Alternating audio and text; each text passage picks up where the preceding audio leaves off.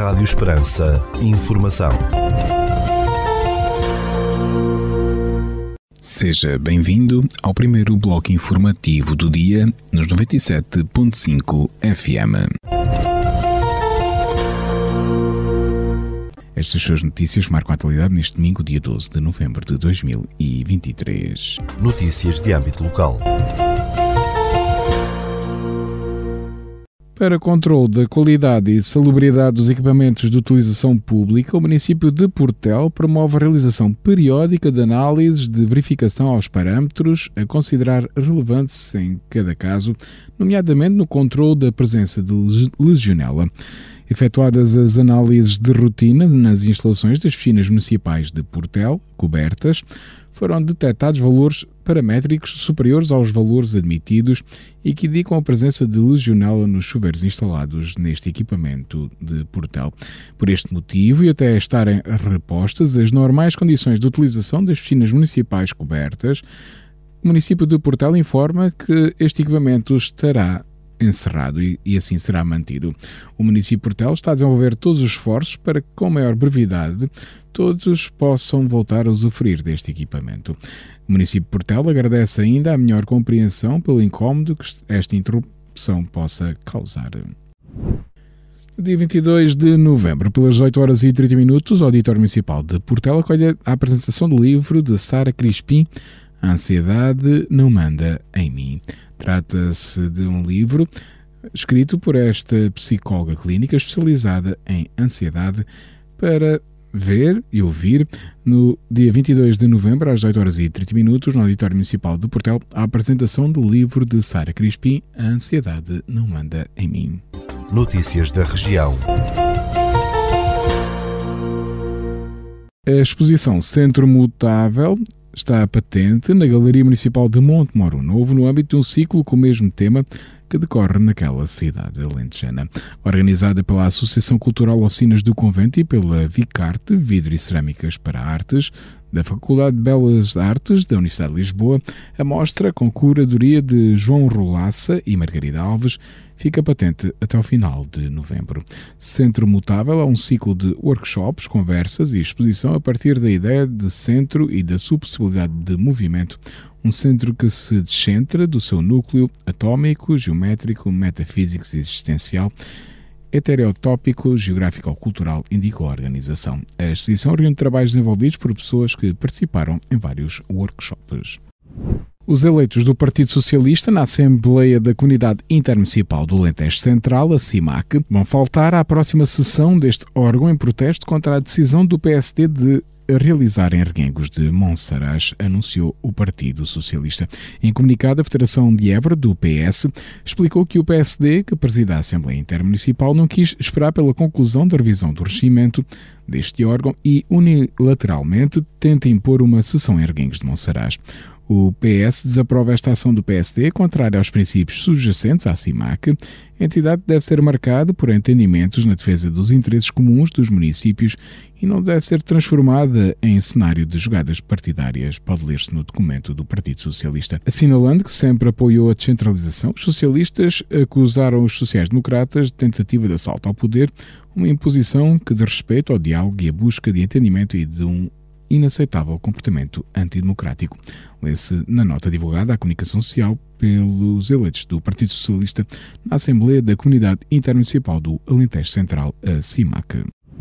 O Museu do Campo Alentejano, em Avis, vai acolher a iniciativa Dois Dedos de Conversa, que pretende recordar a luta das oito horas nos Campos do Sul. Este debate, com entrada livre e com a participação de vários oradores, vai decorrer no dia 18 de novembro, a partir das 16 horas.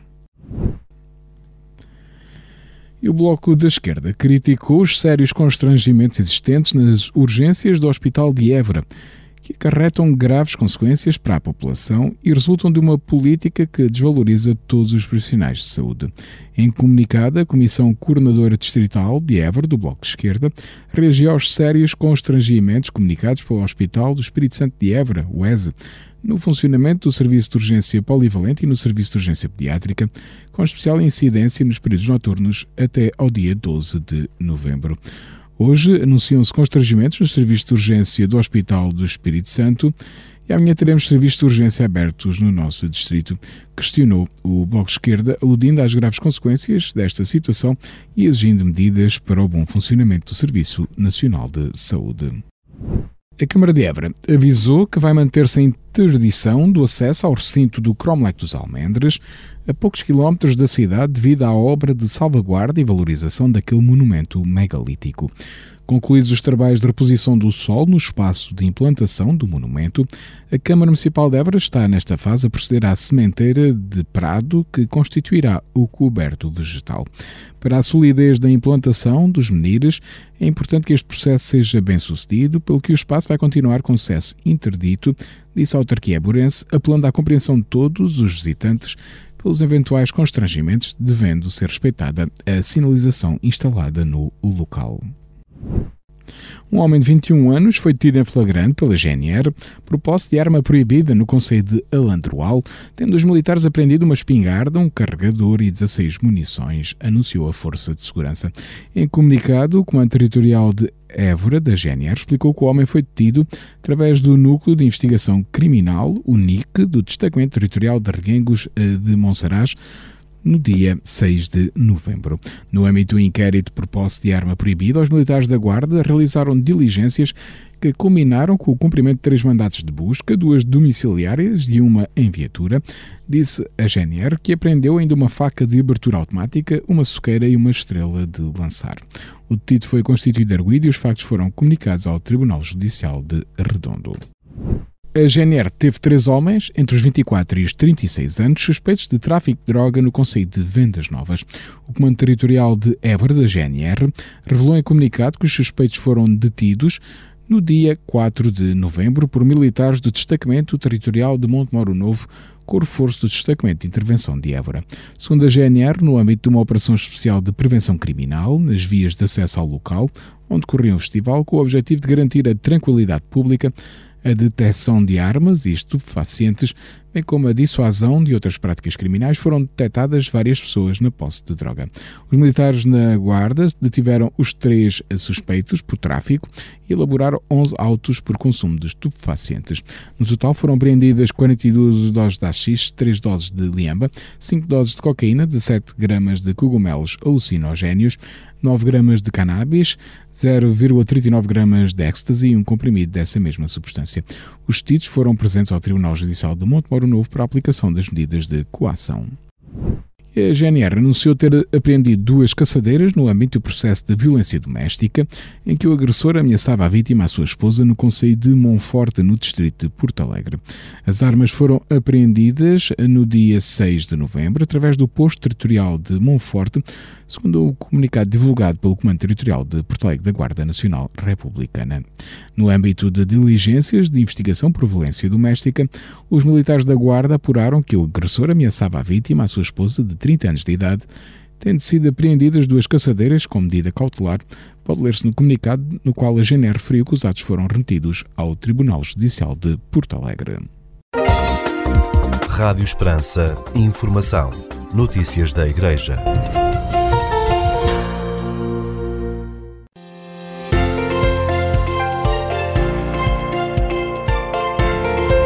Notícias do Mundo. Espaço de informação da Fundação AES. Ajuda a Igreja que sofre.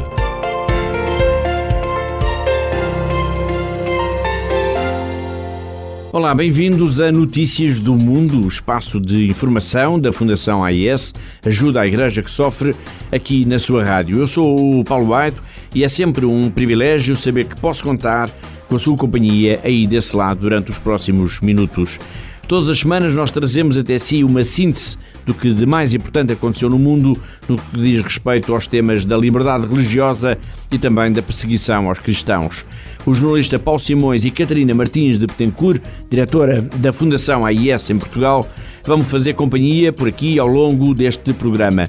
No site da Fundação AIS fica já aqui o desafio para ir à página da AIS na internet, em fundação-ais.pt. No site dizia estão em destaque as notícias que vamos comentar e que nos ajudam a conhecer um pouco melhor a realidade desta igreja perseguida, desta igreja que sofre no mundo. E vamos começar pela Terra Santa. Não é possível ignorar a guerra que está a decorrer na faixa de Gaza e o sentimento de medo que perpassa já por toda a região e que atinge as comunidades cristãs que vivem também, por exemplo, na Cisjordânia, em Jerusalém e ainda na Síria e no Líbano.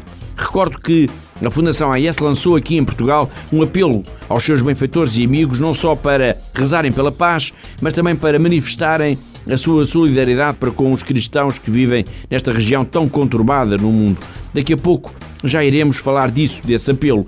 Para já vamos tentar perceber de que forma esta guerra está mesmo a atingir as comunidades cristãs. Vamos, Paulo Simões, procurar detalhar tudo isto. Comecemos pela faixa de Gaza. Que território é este e quantos cristãos vivem por lá? Para simplificar a informação para os nossos ouvintes, digo que a faixa de Gaza é uma nesga de terra pouco maior do que, por exemplo, o município de São Pedro do Sul e que essa nesga de terra está como que encurralada entre o mar Mediterrâneo, Israel e o Egito. Por lá vivem cerca de 2 milhões e 300 mil habitantes. Os cristãos são, no entanto, uma ínfima minoria apenas cerca de mil pessoas. Mil pessoas, uma pequena comunidade que agora se tornou ainda mais unida, ainda mais próxima. Exemplo disso, de que aliás já falámos aqui, é o que se passa na paróquia católica da Sagrada Família em Gaza. Exato. Por lá, logo após o ataque do Hamas contra Israel a 7 de outubro e do começo da guerra, centenas de pessoas refugiaram-se nessa paróquia. Estamos a falar em cerca de 700 pessoas. E são todos cristãos, Catarina? Não, Paulo. Destes 700 refugiados, cerca de 150 são católicos e 350 são cristãos ortodoxos. Ou seja, estão refugiados na paróquia cerca de metade do, do total da população cristã de Gaza, o que inclui católicos, ortodoxos e protestantes, e estão todos ao cuidado de sete irmãs e de um padre. Uma dessas irmãs é Nabila Saleh, de que já falámos aqui em programas anteriores. Ela é a Catarina parceira de projetos da Fundação AIS na faixa de Gaza. E isso significa que fala connosco eh, muitas vezes. Sim, é verdade, Paulo. Ela fala muitas vezes com responsáveis da Fundação AIS, principalmente com os nossos colegas responsáveis pelos projetos que apoiamos nesta região, mas também com responsáveis dos vários secretariados. E em todas estas ocasiões, Paulo, eh, trocam-se mensagens e a irmã às vezes até nos envia pequenos vídeos a contar como vão as coisas, eh, quais as suas maiores necessidades, o que é que a aflige mais.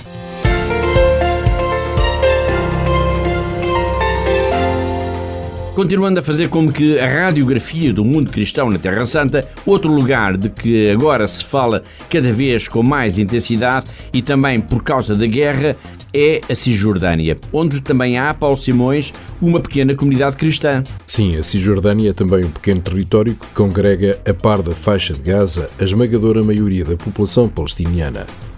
A Cisjordânia está localizada entre Israel e a Jordânia e por lá também há cristãos, são cerca de 37 mil. Que estarão também a viver dias de medo e de incerteza. Completamente, Paulo. Importa explicar que a maioria da comunidade cristã da Cisjordânia vive do turismo e com a guerra mesmo ali ao lado e com a ameaça dos combates se estenderem por toda a região, pode dizer-se que por estes dias está tudo vazio. Mais de 90% dos turistas já abandonaram a zona e as futuras peregrinações, por exemplo, a Belém, estão a ser canceladas. Isso vai traduzir-se numa terrível crise económica para as famílias cristãs. Seguramente que sim, Paulo.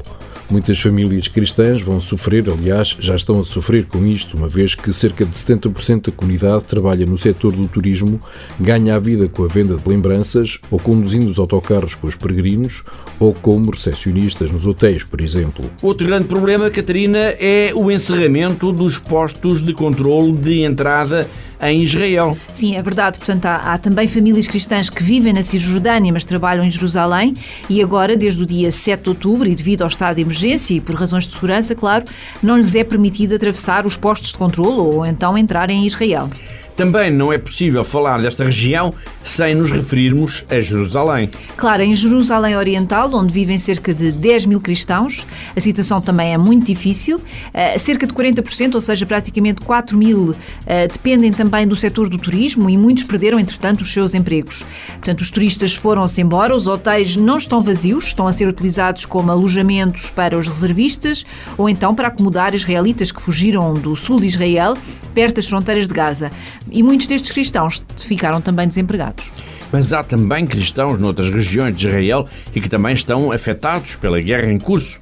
É verdade, Paulo, e podemos dizer mesmo que em Israel os cristãos constituem uma comunidade muito diversificada, eh, pois inclui estudantes, estudantes, voluntários, cerca de 110 mil trabalhadores estrangeiros e ainda, embora de alguma forma agora reduzida, alguns turistas. Eh, mas todos eles, estrangeiros de outros países ou pessoas com dupla nacionalidade, têm vivido de perto o medo dos ataques terroristas, a violência da guerra, bem como a dor e a angústia eh, de familiares, amigos ou então colegas. E depois há também o Líbano e a Síria. Para já, concentremos-nos no apelo que a Fundação AIS lançou aqui em Portugal e a nível internacional pela oração de todos pela paz mas também por gestos de solidariedade para com os cristãos que vivem nesta região. Precisamente, Paulo, e é preciso dizer que não se trata apenas da, da situação particularmente grave que se está a viver na faixa de Gaza, ah, pois a crise já se estende também, por exemplo, e como vimos agora, ouvimos agora, à Cisjordânia, a Jerusalém e a outros países da região. E por tudo isto, então, a Fundação AIS pede as orações e, claro, também a solidariedade dos portugueses para com todas estas famílias cristãs que estão a viver dias terríveis, dias de medo e de enorme incerteza. E por isso, desafio a quem nos está a ouvir neste momento a ligar, entrar em contato connosco através da nossa página internet em fundação-ais.pt ou então ligar-nos para o nosso telefone 21 754 4000, eu repito, 21 754 4000 e é nos momentos de crise que se conhecem os amigos e, pois bem, os nossos amigos da Terra Santa, do Médio Oriente, estão neste momento em dificuldades e pedem-nos socorro.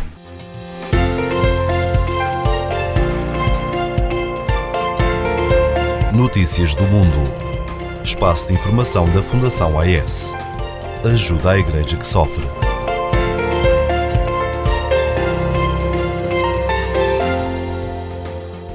Não muito longe, no Iraque, tudo isto é acompanhado também com um misto de apreensão e ansiedade. Se a guerra alastrar, não se sabe que países poderão vir a ser envolvidos. Mas falamos agora do Iraque porque Dom Luís Saco, o patriarca dos caldeus, esteve por estes dias em Roma a participar nos trabalhos do Sínodo, falou para o nosso programa, lembrando e agradecendo a ajuda, a solidariedade dos portugueses para com a comunidade cristã neste país. Dom Luís Saco, que Catarina já esteve em Portugal. É verdade, Paulo, já foi em 2011 e desde então temos mantido de alguma forma um contacto regular e, e posso assegurar, Paulo, que Dom Luís Saco tem sempre presente o nosso país e está muito reconhecido pela ajuda, pela amizade que os portugueses sempre manifestaram para com a tão sofrida comunidade cristã iraquiana.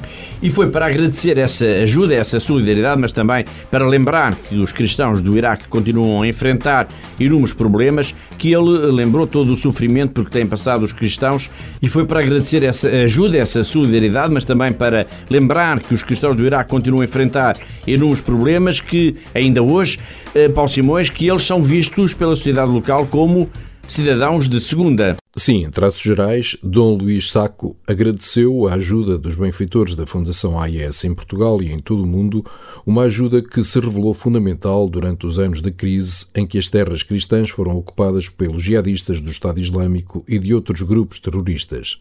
Dom Luís Saco lembrou o êxito de milhares de cristãos que viviam na planície de Ninive em agosto de 2014.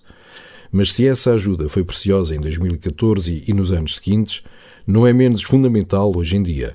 O patriarca lembrou, por exemplo, que os cristãos continuam a enfrentar muitos problemas, como a perseguição religiosa, e que há um longo trabalho ainda de afirmação da comunidade, pois muitas vezes são vistos ainda pela sociedade como cidadãos de segunda categoria.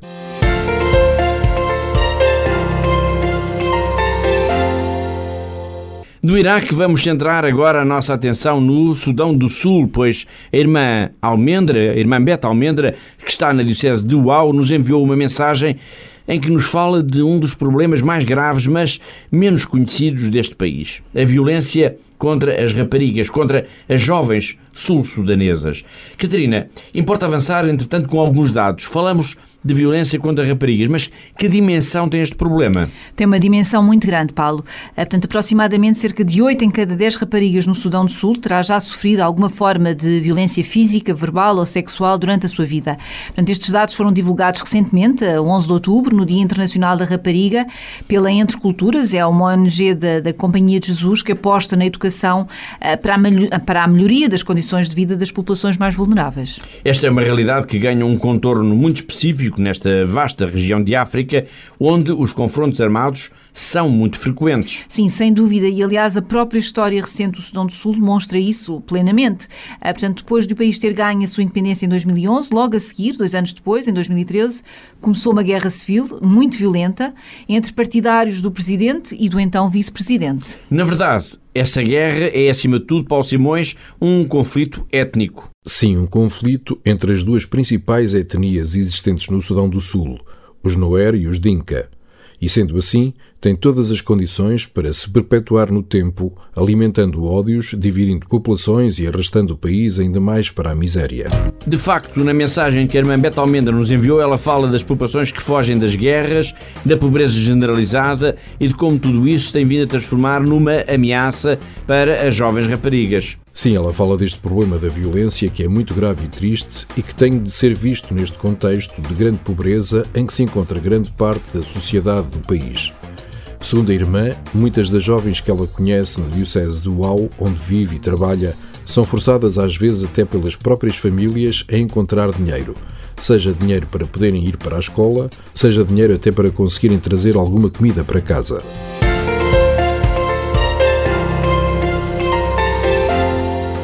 Está a escutar notícias do mundo, espaço de informação da Fundação AIS aqui na sua rádio. Eu sou o Paulo Aido e comigo estão o Paulo Simões e Catarina Martins de Betancourt, que é a diretora do Secretariado Português da Fundação AIS. A campanha de Natal deste ano da Fundação AIS procura ajudar os cristãos da Terra Santa, mas também da Síria e do Líbano. Para as populações que vivem no Médio Oriente, este é um tempo de angústia. Os tambores da guerra aí estão, de novo, a assustar, a lançar o medo, a provocar sofrimento e morte. Por causa disso, a Fundação AIS decidiu apoiar, uma vez mais, com a sua campanha de Natal, as comunidades cristãs que vivem nesta região. Estou a falar, Catarina, da Terra Santa, mas também do Líbano e da Síria. É isso mesmo, Paulo. Portanto, é uma campanha, esta é uma campanha muito urgente. Portanto, a guerra entre o Hamas e Israel pode alastrar para outros, para outros países da região, agravando assim já as condições terríveis em que vivem milhões de pessoas. Mas, de qualquer das formas, um, com a guerra a alastrar ou não, as consequências ao nível económico já se fazem sentir. E a comunidade cristã, uma minoria nesta região, está particularmente vulnerável. Sim, e muitas famílias estão já na miséria mais absoluta, embora as atenções de todos estejam voltadas para a guerra na faixa de Gaza, é preciso não esquecer que tanto o Líbano como a Síria estão à beira do, do abismo económico.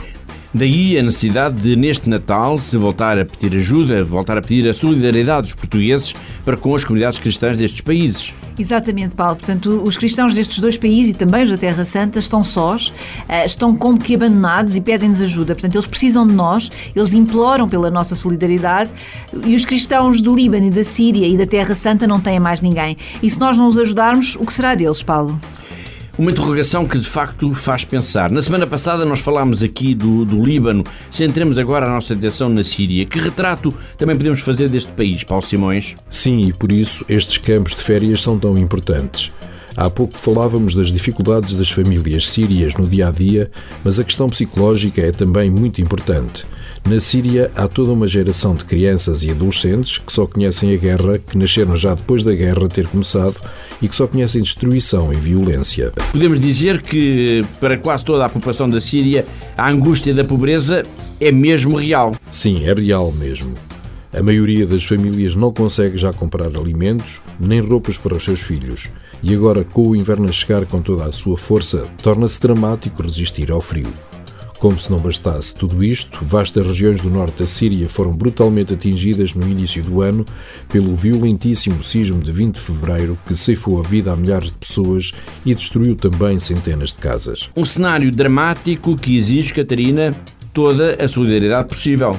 Sim, toda a solidariedade. E podemos dizer, Paulo, que em ambos os países, a Líbano e Síria, berços do cristianismo, as famílias cristãs estão desesperadas, precisam de praticamente quase tudo, desde comida e leite para as crianças, roupa quente, combustíveis para o aquecimento, para os geradores, para tudo. Portanto, sobreviver é cada vez mais difícil e o futuro da comunidade cristã no berço do cristianismo está de facto nas nossas mãos.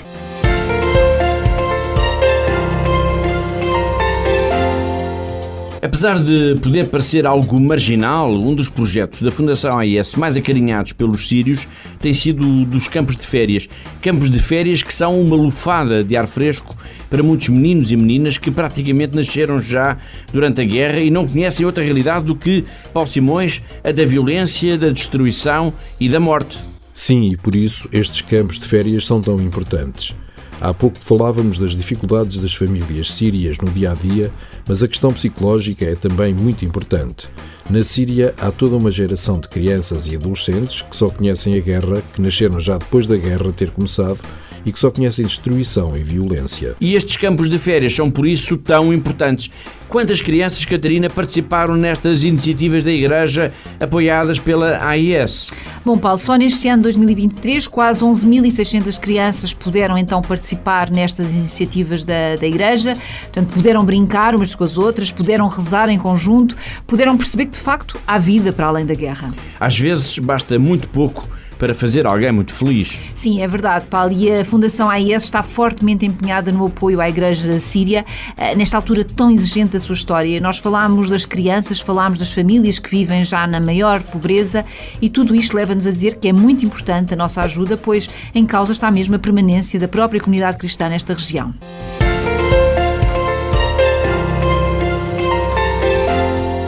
E assim, com este desafio para ajudarmos a comunidade cristã da Síria, chegamos ao fim do programa desta semana. Obrigado, Catarina, obrigado também ao Paulo Simões e obrigado a todos os que ajudaram a editar e a produzir Notícias do Mundo, este espaço de informação da Fundação AIS aqui na sua rádio. E já sabe, no site da Fundação AIS, em fundação-ais.pt, pode acompanhar a par e passo tudo o que diz respeito à Igreja que sofre e aos cristãos perseguidos no mundo. Para mim, Paulo White, foi um prazer saber que esteve aí desse lado conosco. Até para a semana, se Deus quiser.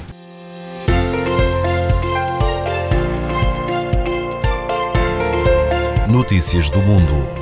Espaço de informação da Fundação AES. Ajuda a Igreja que sofre.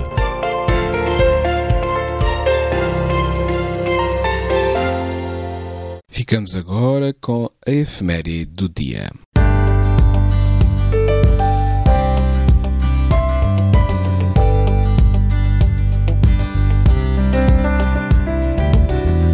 E neste dia 12 de novembro celebra-se o Dia Mundial da Pneumonia. Este dia celebra-se desde 2009 com o objetivo de consciencializar o mundo sobre a principal causa de morte nas crianças com menos de 5 anos e de gerar ações que combatam este mal. A pneumonia causa mais mortes do que a malária, o HIV, o Zika, a tuberculose, o ébola em conjunto. As iniciativas deste dia consistem em exposições, encontros, colóquios, entre outros. O que podemos fazer para assinalar este Dia Mundial da Pneumonia? Devemos divulgá-lo, como estamos aqui a fazer, difundir os perigos da pneumonia e as vantagens da vacinação contra a doença. Ou então fazer uma doação para instituições de luta contra a pneumonia.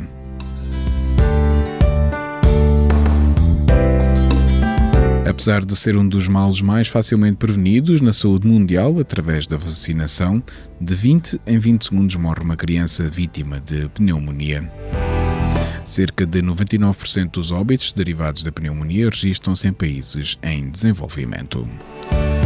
Basta um simples tratamento com antibiótico que custa menos de 1 euro e é capaz de curar a pneumonia, se for iniciado suficientemente cedo.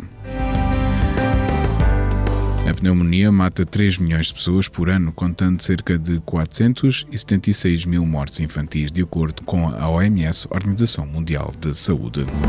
Desde 2000 que o número anual de morte de crianças com esta doença comum diminuiu para metade, existindo um plano para ainda diminuir mais.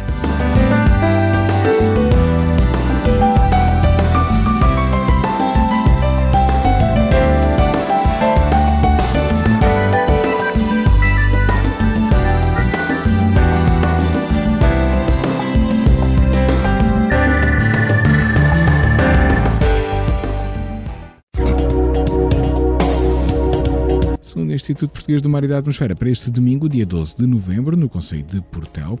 Temos céu muito nublado, encoberto, com 22 graus de temperatura máxima, 14 mínima, e o vento sopra fraco de sudoeste. Já para a capital do distrito, na cidade de Évora, para este domingo, dia 12 de novembro, temos céu muito nublado ou encoberto, com 21 graus de temperatura máxima, 15 mínima, e o vento sopra fraco de sudoeste.